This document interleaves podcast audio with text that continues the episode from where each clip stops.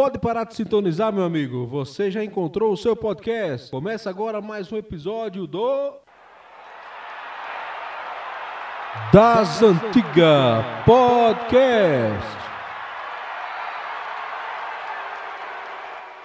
Sejam todos bem-vindos a mais um episódio. Você está no Das Antigas Podcast e hoje o tema será 10 fatos sobre Puskas.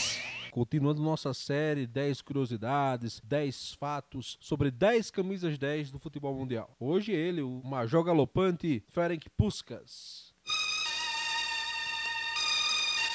Puskas começou a carreira em seu país, Hungria, no Honved. O time era a base da seleção que ficou invicta entre 1950 e 1954. Amigo, agora você realize, você imagine passar quatro anos sem perder. Homem, isso não tinha condição não, velho. Olha o nível do homem, olha o nível do time do homem. Tanto é que nesse período, entre 50 e 54, vamos para nossa segunda curiosidade, Puskas foi campeão olímpico em 52, lá em Helsinki, na Finlândia. Próxima curiosidade, Puskas foi comentarista na Copa de 86, lá no México.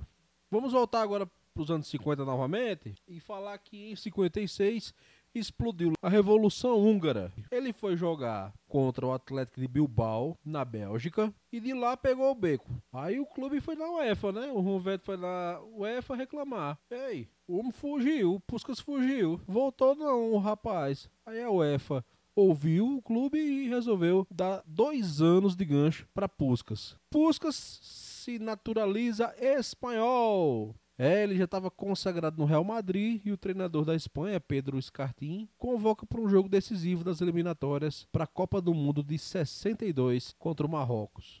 E não é que um foi convocado para a Copa, então aí Puskas tornou-se assim um dos poucos jogadores a disputar mundiais por seleções diferentes. Lembrei, a seleção espanhola foi desclassificada pelo Brasil.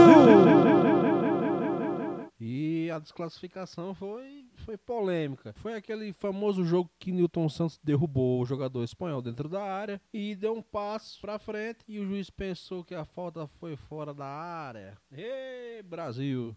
Em 95, ele recebeu a patente de coronel do exército húngaro. Puskas virou treinador e seu maior feito foi o vice-campeonato da Champions de 71 pelo Panathinaikos da Grécia. Ele perdeu para o Ajax de Johan Cruyff. Em 22 de abril de 56, o Honved ganhou do Botafogo por 6 a 2 no amistoso lá em Budapeste. O Botafogo estava fazendo uma excursão na Europa, fez 20 jogos amistosos, ganhou 14, empatou 3 e perdeu os outros 3. Um desses 3 foi esse 6 a 2 para o time de Puskas. Garrincha estava no time. E três brasileiros jogaram com Puscas no Real Madrid: Didi, Evaristo de Macedo e Canário.